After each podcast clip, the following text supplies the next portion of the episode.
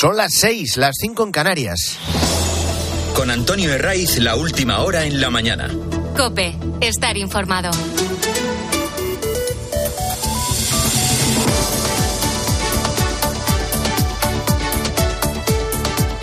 Muy buenos días, estrenamos aquí la mañana del fin de semana de Copes 30 de diciembre. Es el penúltimo día del año, ya que no hay nada mejor que madrugar en sábado. El que más y el que menos quiere saber qué tiempo va a hacer en Nochevieja. Ahora te lo avanzo. Primero lo de hoy, que da una pista, sí, de lo que puede venir mañana. Entra un frente atlántico por el noroeste y en Galicia ya saben en lo que se traduce. Lluvias, primero dispersas y débiles, y a medida que vaya eh, tomando cuerpo ese frente, van a ser más intensas. Esa inestabilidad también afectará al norte de Castilla y León. En el este y la mitad sur, tiempo estable, con temperaturas eh, muy en la línea de esta época del año. Máximas de 18 en Sevilla y en Gerona, 17 en Murcia y en Valencia, y mínimas de 4 grados bajo cero en Lérida, 2 bajo cero en Huesca y menos 1 en Ávila. ¿Y en Nochevieja qué? Pues va a llover en Galicia, y en el resto de comunidades cantábricas, pero el tiempo en general será estable. Lo adelanta el portavoz de la EMET, Rubén del Campo. Lo más probable es que predomine el tiempo estable en la mayor parte de España. Las lluvias quedarían acotadas al extremo norte peninsular y a puntos de la mitad occidental, sobre todo a Galicia. Y si llueve algo al margen de Galicia y el Cantábrico serán algunas gotas dispersas y aisladas en Castilla y León, en Extremadura, incluso en la Comunidad de Madrid, Castilla-La Mancha y Andalucía. Se prevé, eso sí, un día de muchos desplazamientos por carretera. La DGT prevé o estima que se van a producir hasta el lunes cuatro millones y medio de desplazamientos en coche eh, también en tren, en avión, y luego se van a repetir las mismas escenas que vimos hace justo una semana, la víspera de Nochebuena, mercados llenos en los que se mezclan los que van a recoger pedidos y los rezagados que van a hacer compras de última hora. Pues antes de Nochebuena la verdad es que se ha vendido bastante. Desde la última semana de noviembre la gente se va preparando. Sí que es verdad que, antiguamente los precios eran otros, ahora ya todo lo que viene viene caro, ¿sabes? Y, esta semana de Nochevieja la gente ha apurado hasta, hasta hoy. Hasta hoy no la gente no se tira a comprar. O a partir de hoy es cuando estamos trabajando y, y mañana. Todo lo que viene viene caro. Lo que hace Antonio, este carnicero de Zaragoza, es certificar detrás de su mostrador lo que oficialmente avanza el Instituto Nacional de Estadística. Cuando el INE publica los datos, tú, si es que vas a comprar a diario, sabes perfectamente que todo está más caro. Y eso a pesar de que el IPC se amortigua. Ha cerrado 2023 en el 3,1%, una décima menos que en noviembre. Y si miramos el pasado año, pues también notamos ese descenso, porque el año pasado eh, lo cerró en el 5,7%. ¿A qué se debe esta bajada? Eh, los precios subieron una décima menos que en noviembre debido a la estabilidad de eh, los precios de los alimentos y de las bebidas no alcohólicas y la evolución de la electricidad y luego los carburantes, que también han continuado, aunque de forma muy leve, bajando. Y el conjunto de 2023 ofrece datos, sí, demoledores para nuestros bolsillos. No te sorprendes si te cuento que el aceite de oliva virgen ha subido en un año un 67%, el arroz un 17% y un 13% las patatas. De todo lo que tiene que ver con la economía, cerramos el año con una buena noticia que tiene matices. Cualquier dato que damos sobre el Euribor, sobre el referente que marca las hipotecas en España, yo sé que si sobre el papel es bueno, sí, eh, yo sé que genera esperanzas en los hipotecados. Y esta vez la noticia, sin el análisis pertinente, es positiva, pero tiene un envés que inquieta también a los responsables, a los directores de las oficinas bancarias. Si nos quedamos con el titular, es el siguiente. El Euribor registra en diciembre su mayor bajada desde principios de 2009 hasta el 3,68%. Problema, que los que tengan que revisar su hipoteca en enero, por ejemplo, no es que les vaya a bajar la cuota. Es que les va a subir. Y aquí es cuando llaman corriendo al banco. Oiga, que es que en la radio han dicho que el Uribor ha bajado. Y sí, ha bajado, pero a ti te sube la hipoteca porque tiene una explicación. En enero de 2023 estaba en el 3,3%. Y eso que había acumulado ya nueve meses de subidas. Como en 2024, en enero, estará por encima del 3,5, no es que te van a bajar la hipoteca, es que la revisión es al alza va a subir la cuota. Sí que lo van a notar, por eso decía que es una buena noticia, aquellos que la tengan que revisar durante los meses en los que ese indicador de la mayoría de hipotecas en España estuvo rondando el 4% o por encima, que es el valor que ha tenido prácticamente desde mayo de este año. Si te toca en junio, en julio, en agosto, ahí sí te la van a bajar. ¿Qué previsión hay para los próximos meses? La última palabra la tiene siempre el Banco Central Europeo, que es el que marca el precio del dinero. Y la previsión es que baje. Lo que arrastrará también a la baja al Euribor y esto se notará en el interés que pagas si es que lo tienes variable. Y también si vas a firmar un préstamo para una vivienda que te vas a comprar. Lo apunta el economista Santiago Carbó si la inflación no se dispara, no, si sigue esta senda, pues quizás en primavera, aunque digan que no, aunque hasta ahora no hayan apuntado por ahí, hacia abril, mayo, junio se puedan plantear bajadas, ¿no? Y eso ya está reflejándose en el mercado, porque el Euribor está en este momento o lleva ya bastantes semanas bajando. Y luego de la economía, en el ministerio sí tenemos cambio, que es continuista y que es obligado, porque ya sabes que Nadia Calviño se va a Luxemburgo, que es donde tiene su sede el Banco Europeo de Inversiones. En esta ocasión Pedro Sánchez no se ha ido fuera a buscar el relevo, tampoco ha tirado de Ferraz. Es un ministerio demasiado técnico para poner a cualquiera. Y ha escuchado las recomendaciones de la propia Calviño, que antes de asumir la presidencia del Banco Europeo de Inversiones ha propuesto al que ha sido secretario general del Tesoro, sobre la práctica su número 3, y un estrecho colaborador suyo en, sus negociaciones con Bruselas. Se llama Carlos Cuerpo, es extremeño, tiene 43 años. Y hará lo que le mande Pedro Sánchez, que para eso es el presidente y el líder supremo. Pudiera dejar una sola idea, un titular hoy, eh, que fuera la idea de continuidad.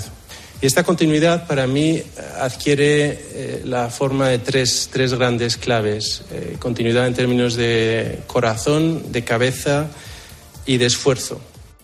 Bueno, es verdad que si miramos otros eh, ministros del gobierno, no sé, eh, Félix Bolaños, por supuesto, eh, María Jesús Montero, de la que ahora te hablo también, la propia Teresa Rivera, el nuevo Carlos Cuerpo, tiene un perfil, pues apenas marcado por la política. Se destaca su perfil técnico. Pero esto también fue algo que se elevó cuando llegó Nadia Calviño y ella se encargó de darle la vuelta.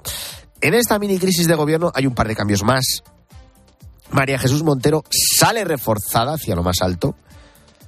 La ministra de Hacienda promociona la vicepresidencia, vicepresidencia primera, por lo que se convierte en la número dos del Ejecutivo. Eh, eh, lo es también del PSOE y genera una eh, fusión de cargos, una mezcla que no se veía desde los tiempos de Alfonso Guerra. Y luego a José Luis Escriba, ministro de Transformación Digital, le dan más competencias. Había sonado como ministro de Economía y no sabemos si, como premio de consolación asume a partir de ahora función pública que dependía del Ministerio de Montero. Cambios significativos, sobre todo lo de Montero, retoques obligados que siguen con el mismo patrón, porque el que manda es Sánchez, ya digo, y condicionado desde Waterloo por Carlas Puigdemont. Y en este penúltimo día del año, a las seis y nueve, quiero que conozcas a Vicky Bendito, porque esta periodista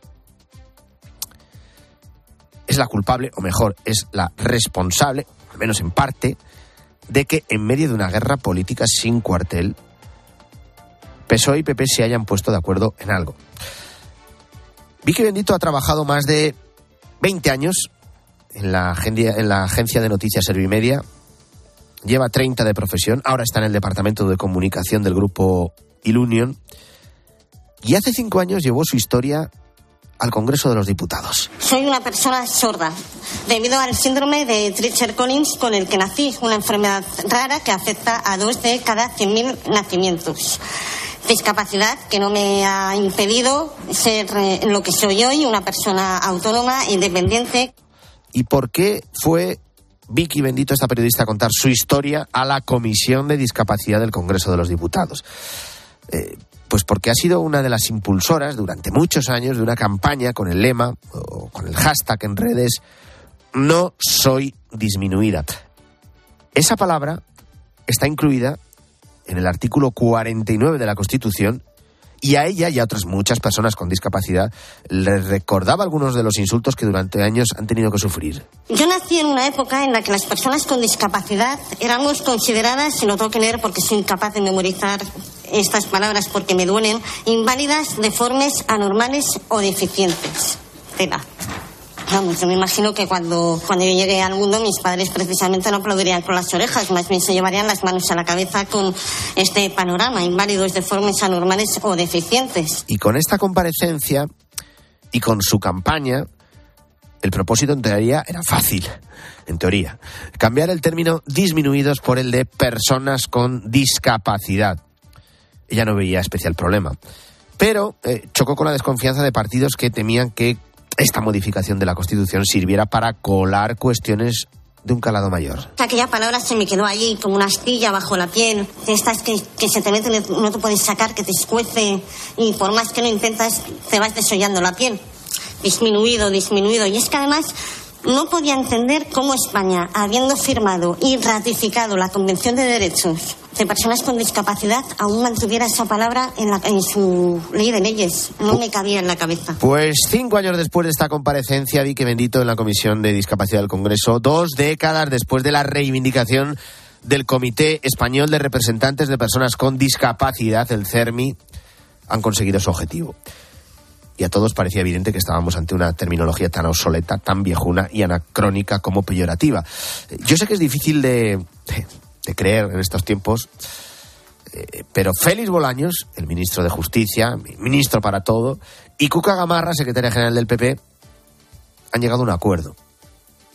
Y el cambio del artículo 49 de la Constitución será el tercero que vive la Carta Magna. Entrará en vigor el mismo día de su publicación en el Boletín Oficial del Estado y recoge que se regulará por ley la protección especial para que las personas con discapacidad ejerzan los derechos previstos en el título primero de la Constitución. No estamos acostumbrados a acuerdos y este, para finalizar el año, es positivo.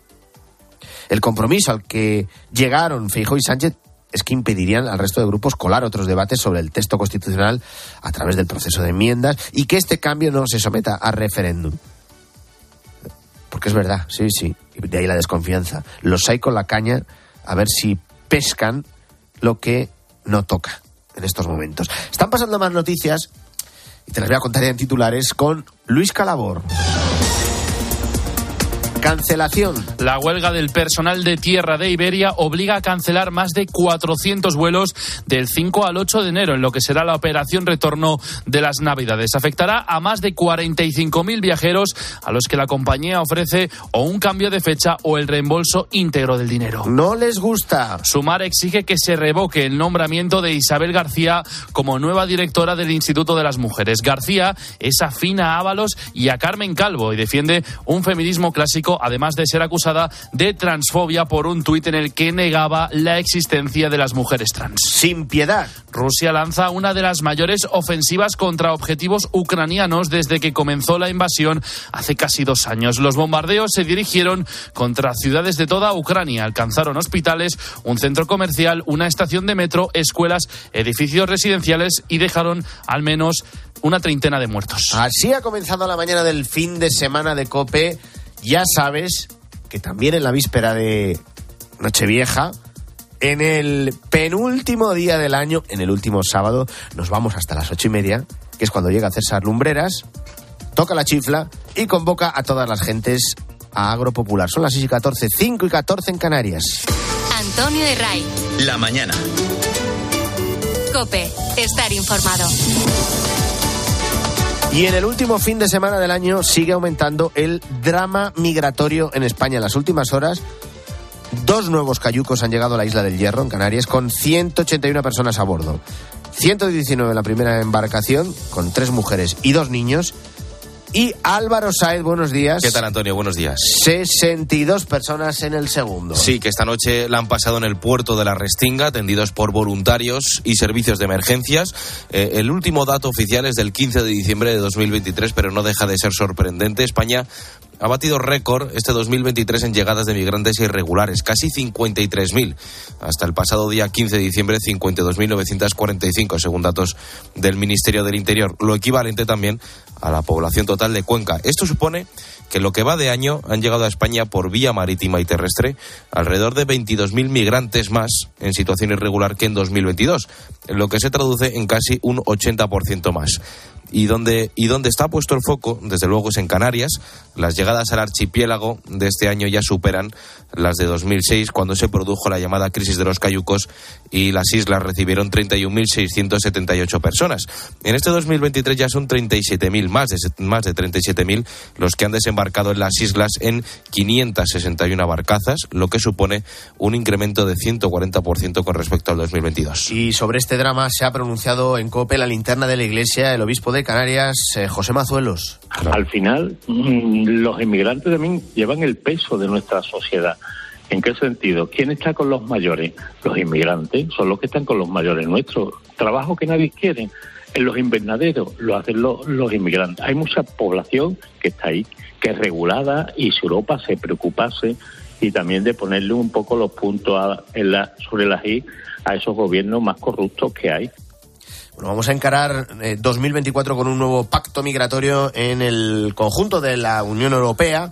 Es un acuerdo que se ha hecho esperar siete años para que los eh, 27 países comunitarios lo rubriquen. Álvaro, ¿qué es lo fundamental de ese Pues, pacto? pues que se modifica el eje del anterior pacto que hacía recaer en el país europeo al que llegaba el migrante toda la responsabilidad. La nueva regla mantiene que sea ese país el que gestione el expediente, pero establece un sistema de corresponsabilidad, un sistema de redistribución voluntario entre los socios comunitarios, aunque en realidad de voluntario tiene poco, ya que los países que se nieguen a acoger a los migrantes deberán pagar una compensación de hasta 20.000 euros por cada persona que nos reciban. Gracias, Álvaro. El problema, como recuerda el obispo de Canarias, José Mazuelos, es que la inmigración supone un desafío que no se soluciona solo con dinero y, lamenta que la única respuesta de Europa sea tratar de levantar un muro. Estamos sufriendo sobre todo viendo cómo se hacen leyes desde Europa eh, con unas políticas mercantilistas sin tener en cuenta a la persona humana, con una falta de dignidad, sin dar, buscar soluciones entre todos a resolver el problema de raíz. Mm, La verdad que ahí tenemos que seguir siendo una voz para poder eh, darle esa dignidad a tantas y tantas personas que llegan a nuestro país. El drama migratorio que continúa durante el último fin de semana del año y que nada hace indicar que vaya a reducirse el próximo 2024. Bueno, sábado, que al igual que el anterior es día de mercados y en COPE nos seguimos acercando en este 30 de diciembre a tiendas de toda España, a puestos en los mercados para comprobar cómo los precios no están dando tregua para preparar la cena de Nochevieja o la comida del día de Año Nuevo. El marisco encabeza tanto las subidas como su escasez. Lo ha contado en el, nos lo han contado en el mercado de abastos de Vigo. Ahí no hay, ¿eh? No hay bivalvo. Hay muy poquito. Ayer para conseguir chirla gallega nos volvimos todos, todos, que no había. Pero bueno, gracias a Dios las encargas las conseguí.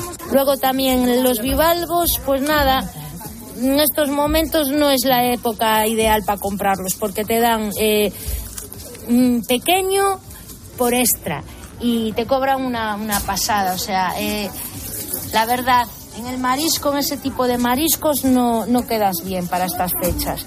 De Vigo a Zaragoza, Pedro, pescadero en el mercado central. Nos indica por dónde van las preferencias y también el ahorro. Pues la gente sobre todo está llevando rape más en Nochevieja. Para Nochebuena ha sido más de besugo. Y la verdad que recomendaros, eh, el rap es un producto que sale muy muy bueno y no ha subido mucho de precio.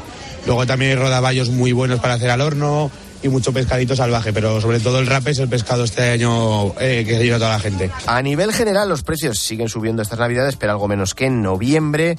Diciembre ha moderado su crecimiento hasta el 3,1%. Es una décima menos que en noviembre, precisamente gracias a la electricidad y algunos alimentos. Hay productos de la cesta de la compra que no. Siguen disparados como el aceite de oliva, el arroz las legumbres y las hortalizas. Susana Moneo. Senda de moderación en el incremento de los precios. Lo refleja el dato adelantado del mes de diciembre y vamos a cerrar el año con el 3,55, menos de la mitad de la inflación del 2022 que ascendió al 8,4. No conocemos el detalle de los productos. El INE dice que la evolución se debe principalmente a los alimentos y la electricidad electricidad, cuyos precios han aumentado menos que en diciembre pasado. Entonces, la alimentación se había encarecido un 15%. La media anual, a falta de ese dato definitivo, es de encarecimiento de los alimentos del 9%. El precio del aceite ha aumentado un 67%, arroz, legumbres y hortalizas un 17. Para el 2024 se esperan ligeros repuntes y caerá ya en la segunda mitad. Santiago Carbó, director de estudios financieros de Funcas. Que aunque haya cierto repunte en, en los primeros meses del 2024, si la economía sigue desacelerándose, pues también se enfriará por ese lado. Por tanto, la inflación podría pues estar en este contexto del tres y pico, en, en ese entorno durante algún tiempo hasta que empiece a bajar de manera definitiva. La moderación se ha notado más en este diciembre en la subyacente, que deja fuera alimentos frescos y energías. Está en el 3,8, la menor tasa de los últimos 20 meses. Gracias, Susana. Para lo que también ha sido un buen mes eh, de diciembre, ha sido para la bolsa para los mercados. El IBEX avanza un 22% en 2023 y cierra el mejor año desde 2009. Todo pese a llevar unos días, como es habitual también en el cierre del año, sin grandes operaciones. Fernando Mañueco. La bolsa se ha movido poco en esta semana, tampoco ha tenido grandes variaciones en el conjunto del mes, pero el último trimestre del año ha sido brillante, con una ganancia del 7%. En el conjunto del año la bolsa se ha revalorizado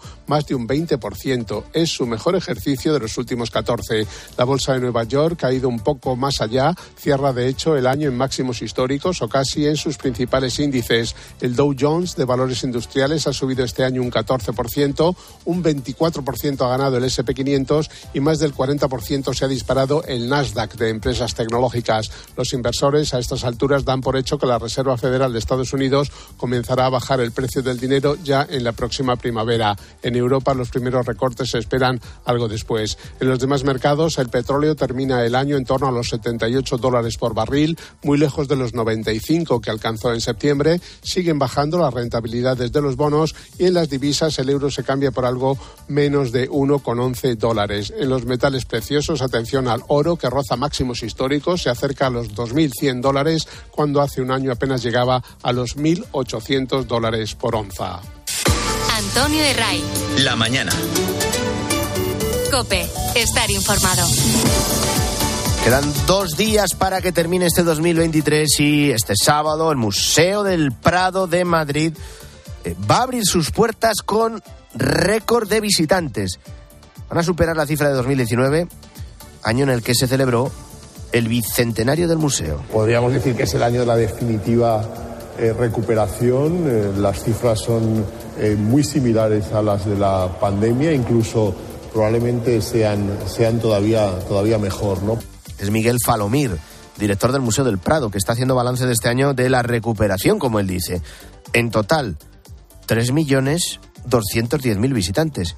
Y claro, la satisfacción es enorme. Un museo no se puede medir ¿no? por la, solamente por el número de visitantes, pero sin duda el tener un público amplio pues es algo que, que siempre te produce una enorme satisfacción. ¿no? El saber que las, las, muchas actividades que se desarrollan a lo largo del año pues eh, cuentan con un respaldo de, de, un público que como siempre nos gusta recordar pues eh, la mitad de ellos pues entran de forma gratuita. ¿no? Buenos datos para el Museo del Prado y también para el cine en España. La película más taquillera ha sido Barbie, con más de 5.300.000 espectadores que fueron a verla al cine.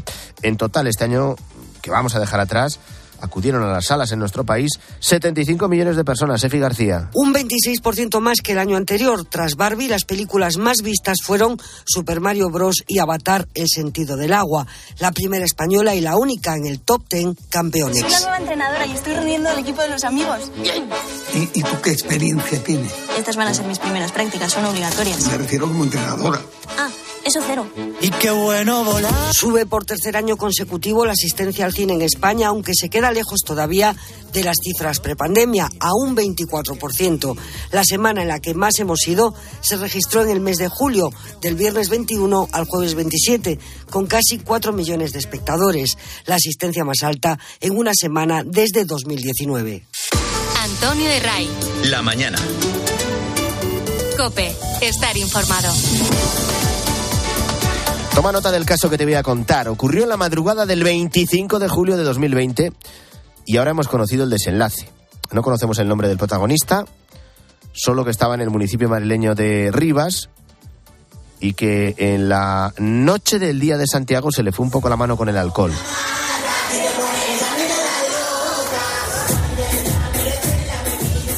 Así que cuando llegó la hora de coger el coche,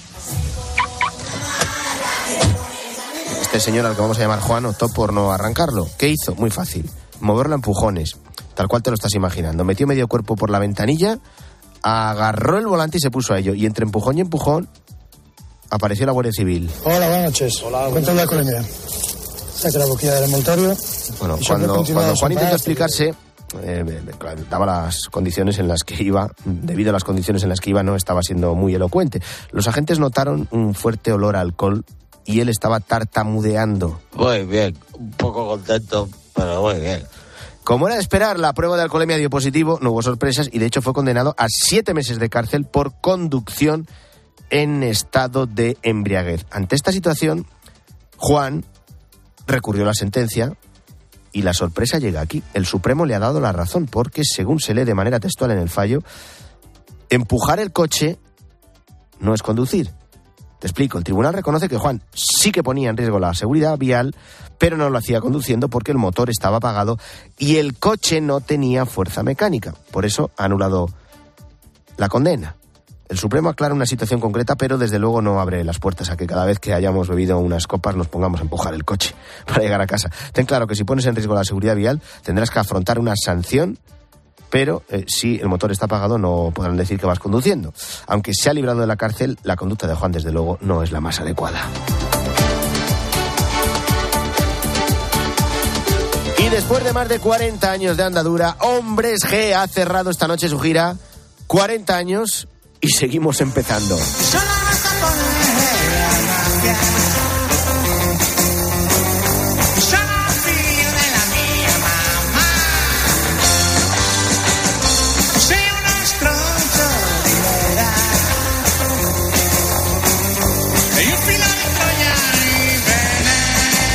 Y lo han hecho con un concierto en el Palacio de los Deportes de Madrid para celebrar su exitosa carrera que empezó en los 80.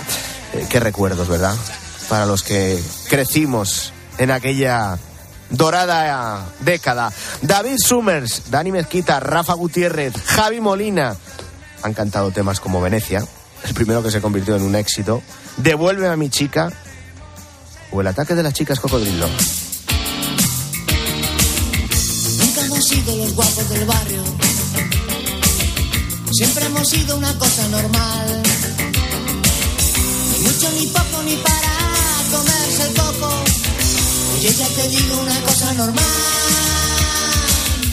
Y ahora vamos a las discotecas. La banda ha pisado en los 40 años de su carrera más de 4.000 escenarios. Ha vendido casi 6 millones de entradas en recintos emblemáticos como la Plaza de Toros de las Ventas, el Estadio Vicente Calderón en Madrid, el Hollywood Bowl de Los Ángeles o el Radio City Music Hall de Nueva York.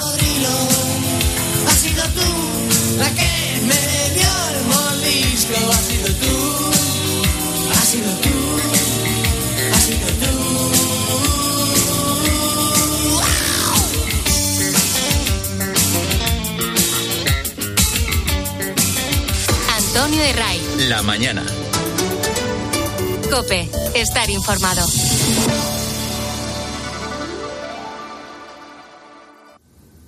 ¿Cómo te puedo ayudar? Búscame la mejor opción para esta noche vieja. ¿La mejor noche vieja? En Cope. Este 31 de diciembre, desde las 11 de la noche, damos la bienvenida al 2024 en Cope con grandes historias, con las campanadas en directo desde la Puerta del Sol de Madrid. Este domingo, especial Nochevieja en Cope, con Mónica Álvarez. ¿Te lo vas a perder?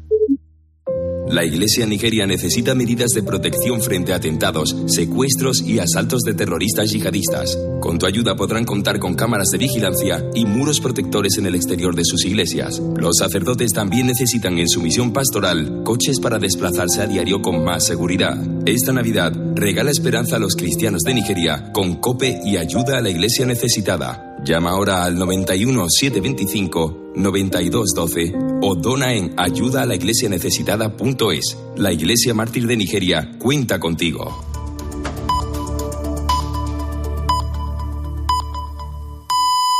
Son las seis y media, las cinco y media en Canarias.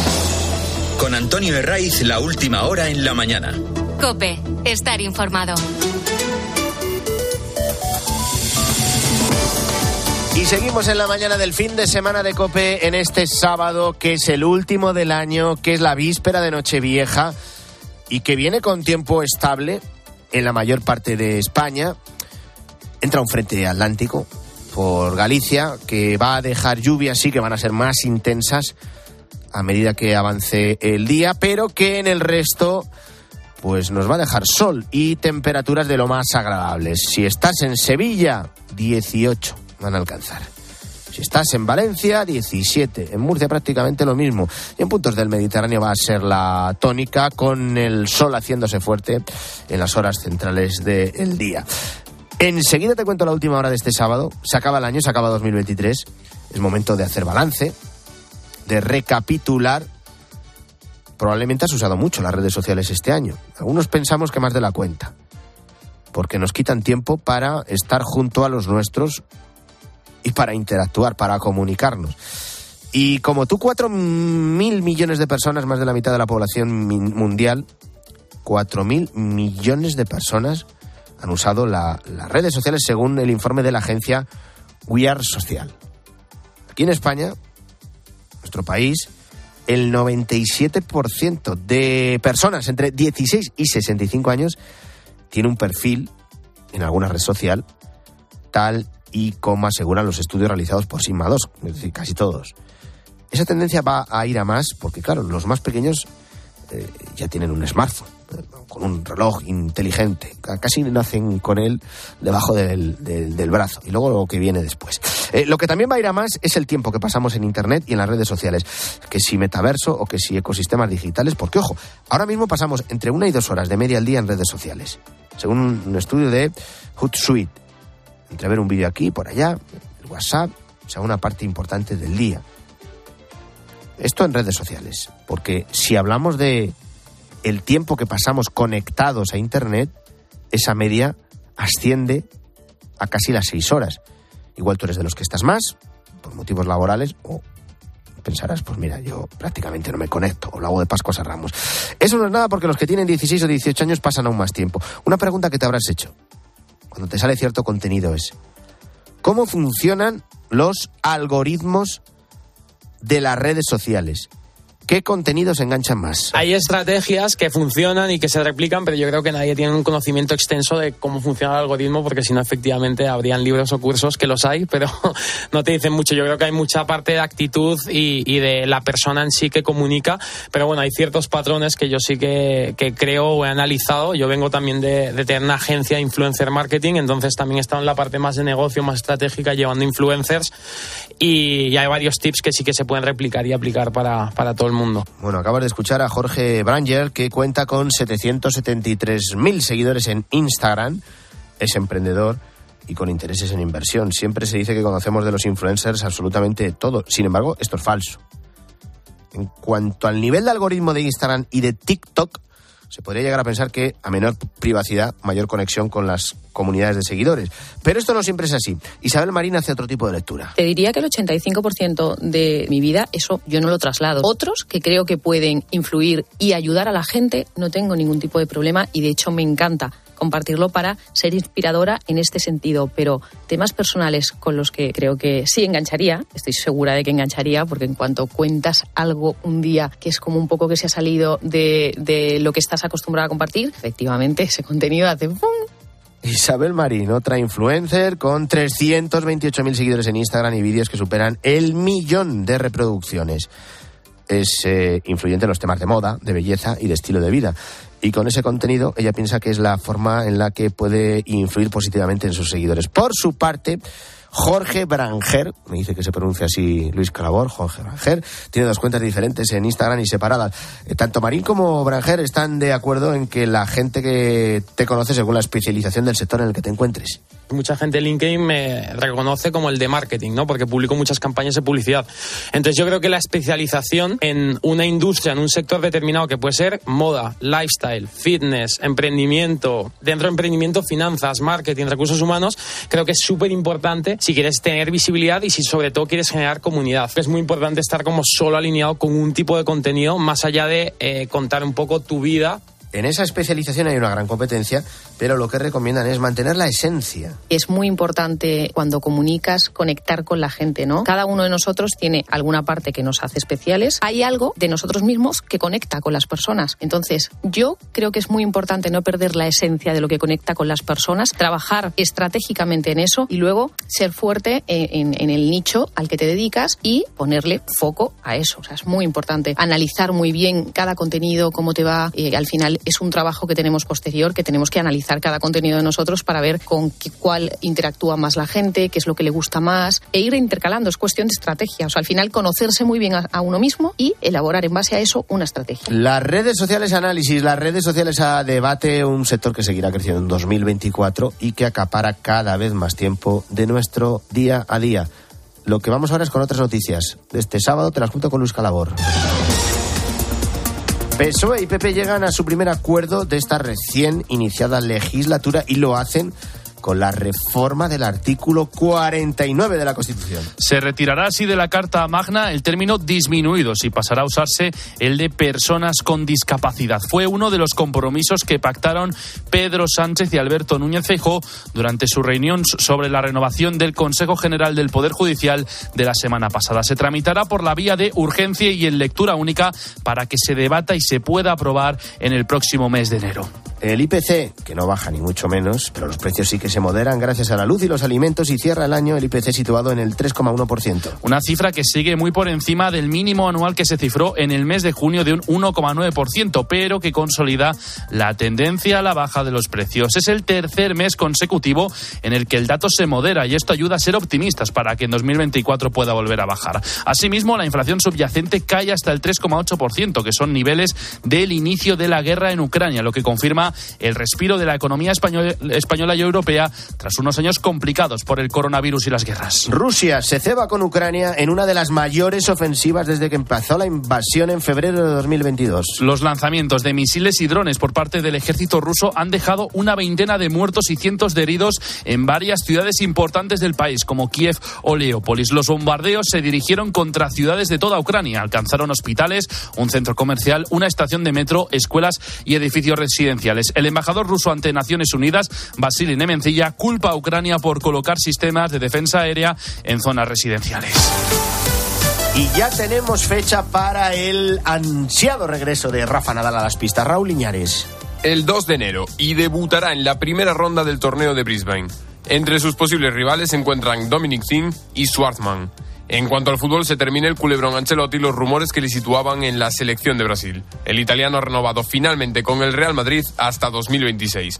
Por otro lado, vuelve a sonar el nombre de Mbappé en torno al club blanco. Algunos medios de comunicación afirmaban que el jugador recibirá una oferta en enero. Anoche en el partidazo, Arancha Rodríguez ha informado que ahora mismo no hay caso Mbappé y que el jugador debe dar el primer paso.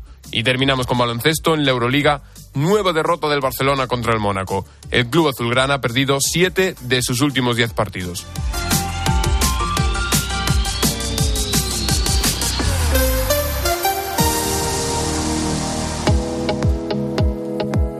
Ocho y 30, no, 8 y no, 6 y 39 minutos de la mañana. Eh, queremos que se nos pase el tiempo rápido para que llegue esas horas centrales del día que también nos gustan mucho. Álvaro Sáez, buenos días. ¿Qué tal, Antonio? Eh, hacemos repaso a los principales periódicos de este 30 de diciembre y todos con la remodelación del gobierno en sus portadas. Sí, con diferentes matices. El diario ABC señala que Sánchez otorga a la ministra María Jesús Montero el máximo poder para controlar el gobierno y el partido al elevarla a vicepresidenta primera. Coincide en análisis también el periódico El Mundo, que señala que Sánchez intensifica la politización del área económica de este gobierno con ese ascenso de Montero y asegura que elige a Carlos Cuerpo, el número 3 de la saliente Nadia Calviño, tras no lograr un fichaje estrella. Un técnico antidíaz así lo denomina la razón, a cuerpo, sin galones, añade, para negociar con la Unión Europea. Por su parte, el país también hace referencia a ese ascenso de Montero dentro del gobierno y del partido, del Partido Socialista, dice una acumulación de poder no vista en 20 años. Bueno, y dos días después eh, seguimos con los ecos de la llegada de Joseba Asirón de Bildo, aupado por el PSOE a la alcaldía de Pamplona. Sí, leemos en La Razón el testimonio de cinco víctimas del terrorismo que advierten del mal presagio que supone una estas nuevas alianzas de los socialistas con Bildu. Para María Caballero, hija de Tomás Caballero, edil de UPN asesinado por ETA, asegura que esto es una traición en toda regla. Han venido a Pamplona, dice, han vendido Pamplona, dice en Madrid, con solo cinco concejales de 27 para amarrar sus sillones en el gobierno de España. Caballero asegura que asesinaron a su padre por negarse a que el proyecto de Batasuna acabara en Navarra. Bildu no puede ocultar sus vínculos con la violencia, afirma el editorial de ABC. Este periódico localiza a líderes proetarras de Sortu que dirigían la celebración de Bildu en Pamplona, entre ellos Egoy Irisarri, detenido por pertenecer a SEGI, la banda violenta juvenil de la izquierda berchale legalizada en 2002. También estaba Coldo Castañada, eh, condenado por el Supremo por pertenencia a banda armada.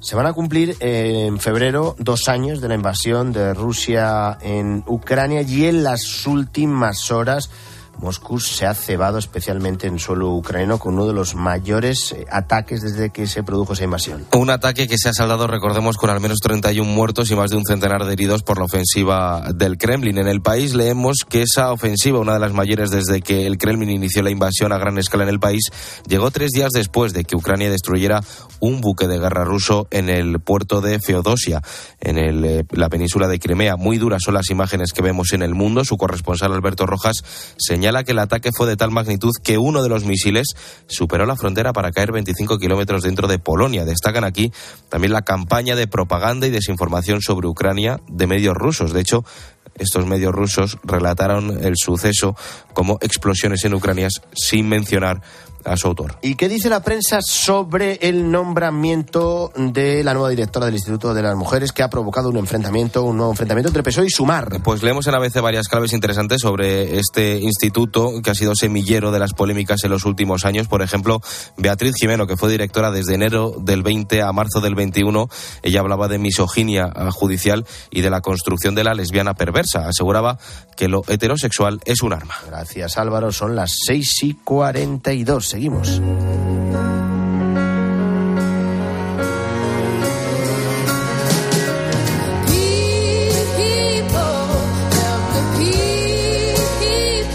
Días en los que muchos siguen de vacaciones, otros aprovechan para hacer balances del 2023 que despedimos mañana eh, y también es época de buenos propósitos, como los que hace siempre Faustino Catalina. Faustino, buenos días. Hola, muy buenos días, Antonio. Estamos en una época de mucha actividad en el ámbito socio-religioso, por aquello que son días de celebraciones significativas y también porque es época de compartir, que es parte del sentido de la Navidad. Y luego también, Faustino, tenemos valoraciones y análisis políticos. Efectivamente, eh, vamos a hablar aquí y vamos a recordar lo que ha dicho el secretario general de la Conferencia Episcopal, César García Magán, sobre la ley de amnistía del gobierno, que ha dicho si no se respeta, si no respeta el imperio de la ley, la alternativa es la tiranía, sea de derechas, sea de izquierdas, en todo caso se pone en riesgo la democracia. Así lo ha dicho creo que es importante el, respetar, que se respete escrupulosamente la autonomía eh, del Poder Judicial y la libertad de los jueces, porque es uno de los principios fundamentales de la democracia. Y cuando hay poderes que invaden a otro, las competencias de otro poder, el edificio democrático se tambalea y hay el riesgo de caer en una autocracia, porque si no respetamos el imperio de la ley, la alternativa al Estado de Derecho, al imperio de la ley, es la tiranía. Han sido, Antonio, declaraciones a la agencia Europa Press en las que Monseñor García Magán también comentaba el cambio de posición del PSOE en la alcaldía de Pamplona que ha dado el gobierno a Bildu. Recordaba que los ciudadanos tienen derecho a opinar, a sacar sus conclusiones, pero siempre desde el respeto a las víctimas del terrorismo.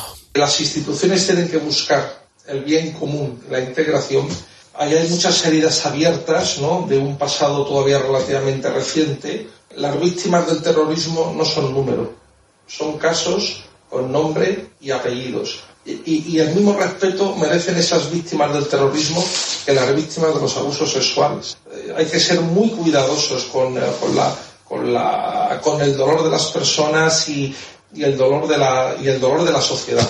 Y un apunte más ante un reciente fallo de justicia de la Unión Europea que avala que una administración pública pueda prohibir a sus empleados el uso visible de símbolos religiosos.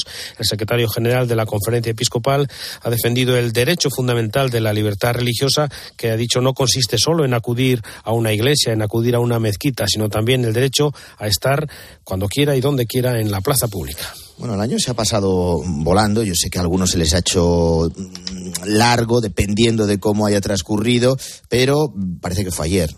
Y no, mañana, día de Nochevieja, se cumple el primer aniversario del fallecimiento del Papa Benedicto XVI. Efectivamente, recordamos que Joseph Ratzinger falleció a los 95 años, una década después de que en 2013, concretamente el 11 de febrero, anunciara su renuncia histórica. Era la primera que se producía en 598 años, los últimos 600 años de la historia de la Iglesia. Pues bien, quien fuera su mano derecha y secretario particular, George Ganswin, presidirá a las 8 de la mañana, mañana mismo, un oficio religioso en la Basílica de San Pedro. También va a ser recordado, por supuesto, por el Papa Francisco cuando rece el Ángelus como cada domingo a mediodía. También estos días precisamente se anunciaba la próxima publicación de una recopilación de homilías inéditas de Joseph Ratzinger. Mañana es un buen día, un bonito día dentro del calendario católico porque se celebra la jornada de la Sagrada Familia. En esta ocasión, así es, con el lema Familia portadora de buena noticia, algo que nos eh, toca bastante. En un mensaje, los obispos de la Subcomisión de Familia y Defensa de la Vida recuerdan que la Sagrada Familia es un ejemplo a seguir, un punto de referencia, de inspiración para todos los momentos, sean de gozo, sean de sufrimiento, sean de los esfuerzos de cada día para cada creyente. Uno de los obispos miembros de esta subcomisión es el obispo de Barbastro Monzón, Ángel Pérez Puello.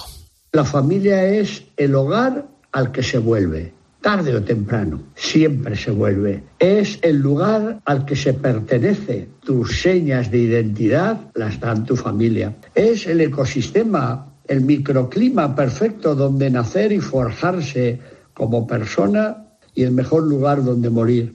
Esposo y esposa, hijos y abuelos, todos desean volver allí donde se sienten queridos, allí donde no se le pide a ninguno nada a cambio porque se le quiere tal como es. Y los obispos señalan también que ante el individualismo exasperado de nuestra sociedad que lleva a muchas personas a la soledad, a distintas formas de pobreza, la familia es la base para construir una auténtica comunidad, la mejor respuesta social y siempre portadora de buenas noticias. Además, si quieres, podemos recordar, eh, Antonio, que estos días estamos en campaña, estos días de Navidad, la campaña de Navidad de Cáritas Española, que invita a la oportunidad y la esperanza precisamente para las personas que sufren la guerra y la exclusión social, al tiempo que anima a todas las personas, a toda la sociedad, a ver esa Navidad que está al otro lado de las luces, a otro lado de las músicas. Vamos a escuchar a Manuel Bretón, presidente de Cáritas Española. Hemos logrado que uno de cada cinco personas que participaron en alguno de nuestros itinerarios de empleo hayan podido volver al, mercado de trabajo. Esta transformación social de la que somos testigos a diario, además, es la que nos lleva a invitar a toda la sociedad a ver la Navidad que no vemos. Una realidad que necesita de nuestra mirada y de nuestro compromiso. Entre las eh, previsiones, eh, Faustino, para este fin de semana hay que mirar a Galicia. Efectivamente, esta misma mañana va a tener lugar en Santiago de Compostela la ceremonia que recuerda la traslación de los restos del apóstol Santiago, una ceremonia instaurada en 1646 que contará como representante oficial y como delegado regio con el presidente del Parlamento gallego Miguel Santalices.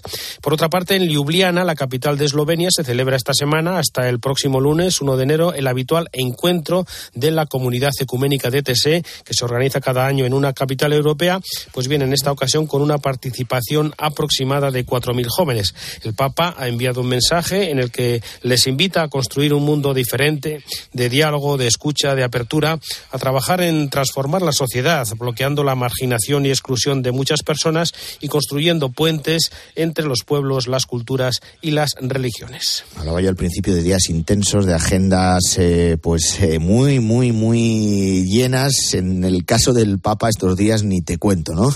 Así es, mañana, último día y último domingo del año, el Papa rezará el Ángelus a mediodía, como cualquier domingo. Después, a las 5 de la tarde, rezará el Te Deum y las vísperas de la fiesta eh, de Santa María Madre del primer día de 2023 que celebra la Iglesia.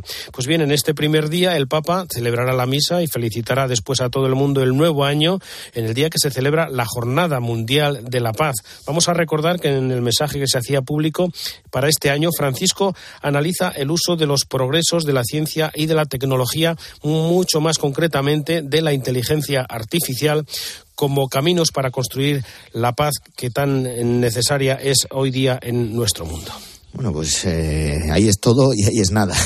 Eh, gracias, Faustino. Feliz año 2024. Feliz año para ti, Antonio, y para todos. Antonio Herray.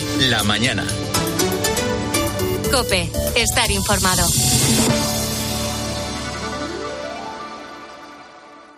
La sombra de la guerra Quedas detenido. es alargada y la justicia no tiene memoria. John Rambo es un veterano de Vietnam. El nacimiento de la saga Rambo. Un héroe de guerra. Sylvester Stallone. Solo es un hombre. Acorralado. Y después, Se ha equivocado de persona. encerrado. ¡Estás acabado! ¡Acabado! El sábado a las 10 de la noche, en 13. Don't blame me, love me crazy. If it doesn't, you ain't doing it right. Lord, save me, my drug is my baby. I'll be using for the rest of my life. Yo la verdad que tengo un plan ya para volverme a España y tal, estoy ya en ello, así que nada, no, lo que estoy haciendo es, y nada, me voy a cambiar a investigación científica, que estoy ahora en el proceso, y nada, a partir de ahí dar el salto a las farmacéuticas y, y ya está. Acabas de escuchar a Carlos. ¿Que quién es Carlos? Lleva más de 10 años en Reino Unido, en Londres concretamente. Trabaja como enfermero y como escuchas, ya no quiere quedarse allí. Y no, no es porque eche de menos a, a su Cádiz, que es de donde es él. Es porque la calidad de vida en Reino Unido ha bajado tanto que ya no compensa vivir y trabajar ahí como sanitario. No hay enfermero que pueda alquilarse una casa. Allí en Londres es imposible. Tienes que estar compartiendo piso con otros compañeros o como, como tú puedas, porque es que no te llega el dinero. Y como Carlos, Álvaro Saez, hay muchas más personas. Sí, la sanidad británica, Antonio, ha sido durante muchos años la joya de la corona británica. Profesionales de todos los países llegaban cada año en masa para trabajar en un sistema que, además de tener unas condiciones económicas envidiables, ofrecía mucha flexibilidad a la hora de compaginar el empleo con la vida personal. Ahora los datos nos muestran que esa realidad ha cambiado por completo. Pues vamos con los datos. A finales de 2016 había 7.130 españoles trabajando en el Servicio Nacional de Salud de Reino Unido, que es una cifra eh, que se estaba manteniendo en los últimos años. En junio de este año, último mes del que se tienen datos, quedaban 5.114. Son datos, Antonio, que recoge periódicamente el Parlamento británico a través de informes que confirman que la mayoría de los españoles que emigraron eran profesionales precisamente de la enfermería, cuyo descenso ha sido muy acusado. De los 4.675 que había a finales de 2016, los últimos datos arrojan que permanecen solo 1.467. Es decir, en siete años, la sanidad británica ha perdido a más de 3.000 enfermeros españoles. El trabajo es insostenible. El estrés, la carga de trabajo, eh, bueno, es algo que, que ha cambiado tanto que, que, bueno, que no, que no merece la pena ir. Bueno, todos nos preguntamos por qué, qué es lo que ha pasado o qué es lo que está ocurriendo. Y Carlos da una clave importante aquí. La calidad del trabajo ha descendido. Sí, Carlos nos explica que ya no es atractivo trabajar allí. Rara es en la que no haya ninguna huelga de trabajadores en algún hospital británico. Que durante estos 10 años que han estado en el gobierno lo que han hecho es deteriorar el NHS, ¿vale? Sí, Carlos nos explica, Antonio, que ya no es atractivo trabajar allí, tanto que rara es la semana en la que no haya ninguna huelga de trabajadores en algún hospital británico. que durante estos 10 años que han estado en el gobierno lo que han hecho es deteriorar el NHS, ¿vale? No, no han invertido, no han hecho nada. Entonces el deterioro del sistema sanitario es una de ellas y es muy importante. La carga de trabajo y que después pues los sueldos no, no lo han ido subiendo como deberían de haberlo subido. A esto hay que sumar también el encarecimiento de la vida en Reino Unido tras el Brexit. O sea, la calidad de vida hace 10 años sí que merecía la pena, a día de hoy te digo que no, que es inviable y por eso muchísima gente se está volviendo porque no, no tiene ningún sentido, o sea, calidad de vida cero. Nos lo cuenta Cristina, que ella, después de nueve años trabajando en Londres, es de las que se tiene que volver. Tiene que dar una vuelta a sus planes de vida, empezar una nueva en España, donde pensaba que no iba a volver. ¿Y por qué? Aquí en España tenemos experiencia de sobra. La inflación ha causado muchos estragos en la economía británica. Londres y las principales ciudades del país son ya de por sí caras. Es y han visto cómo sus precios en dos años se han incrementado de manera general más de un 10%. Eh, ahora mismo es que te hablo, por ejemplo, mira, el litro de leche costaba 0,80 y ahora mismo está el litro de leche a 1,40. Un litro de leche. Que hablamos que ha subido un 40%. Entonces, claro, la situación económica en nivel de alimentos allí, que todo lo exportan, eh, que todo lo importan, perdona, eh, es malísima. Vamos, que te ha subido a la cesta de la compra muchísimo más que en España. De hecho, si hacemos una comparativa de cuánto cuesta en España las cosas y cuánto nos cuesta además en Reino Unido, por ejemplo, la comida es un 9% más cara, la ropa un 10%, pero atento, la vivienda es un 88% más cara. Es decir, un piso que en Madrid pueda valer eh, 400, 500 mil euros, en Londres el equivalente, es decir, el mismo, vale 800, 900 mil euros. De hecho, la gota que colmó el vaso de Cristina en Londres fue precisamente la vivienda. Básicamente la casera me dijo que necesitaba la casa para un familiar, pero lo que quería era echarme para subir el precio de la vivienda. Claro, yo pagaba un alquiler de 1.100 libras y el alquiler pasaba a ser de 1.500. Entonces, más luego los gastos aparte. Estamos hablando de council tax, estamos hablando de luz, de gas, que son carísimos allí, teléfono, comer, transporte y vivir.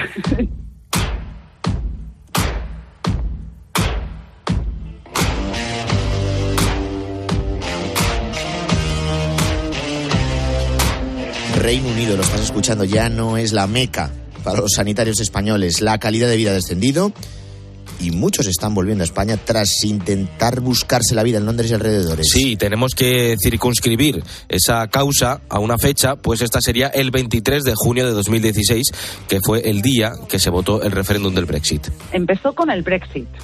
O sea, a raíz del Brexit es cuando ya empezó todo, todo el cambio y, y se empezó a notar ya que, que, bueno, que lo que habían votado no era lo que la realidad que estaban teniendo. Entonces, evidentemente, pues empezaron a subir levemente los precios. Luego ya con el COVID y la guerra de Ucrania y Y desde entonces nada es lo mismo. De hecho, Carlos, cuando se pone a hacer balance de sus últimos años, se da cuenta de cuánto han cambiado las cosas. Yo cuando llegué a Londres, bueno, pues yo, eh, pues como todo, eh, eh, llegué, tuve un periodo de prueba y ya mm, una vez que pasó el periodo de prueba, pues yo ya era enfermero, con un sueldo enfermero como cualquier inglés y yo era capaz, pues tenía mi casa, ¿vale? Vivía solo, tenía mi casa, eh, viajaba por el mundo, eh, todo esto con el sueldo que tenía, ¿vale? Eh, y eso ya es imposible. El aumento de los precios, el empeoramiento de las condiciones laborales es la causa principal de esta fuga de sanitarios españoles de Reino Unido y solo las grandes rentas pueden hacer frente a los gastos diarios que supone vivir allí. El tema es que estoy viendo que el país en general eh, nos está haciendo la vida ya muy imposible de vivir allí. Yo vivo en Londres, pero es que incluso con el sueldo que yo tengo, que es muy buen sueldo, me veo que no llego bien. Sabes que me tengo que, que estar mm, eh, mirando las cosas para no gastar mucho y no debería de ser así.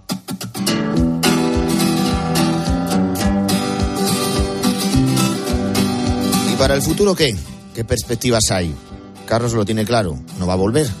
Es la única manera. Porque España realmente como los enfermeros los- nos tratan y la poca estabilidad laboral que tenemos, yo no me vuelvo, no me vuelvo de enfermero. Vamos, no, no es una opción.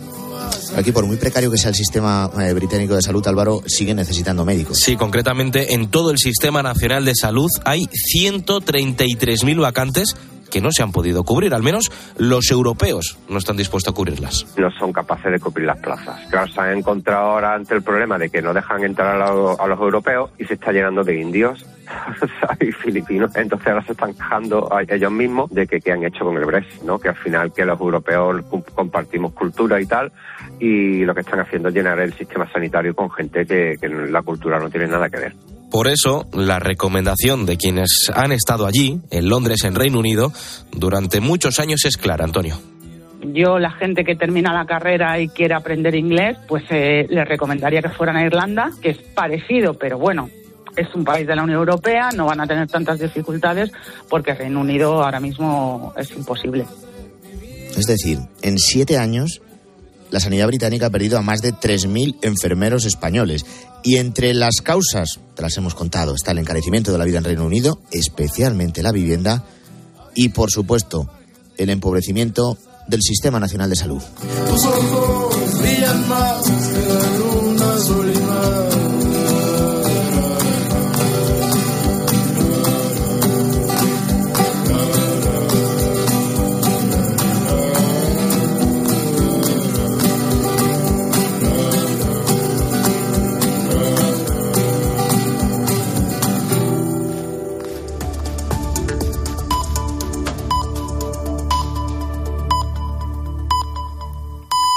Son las 7,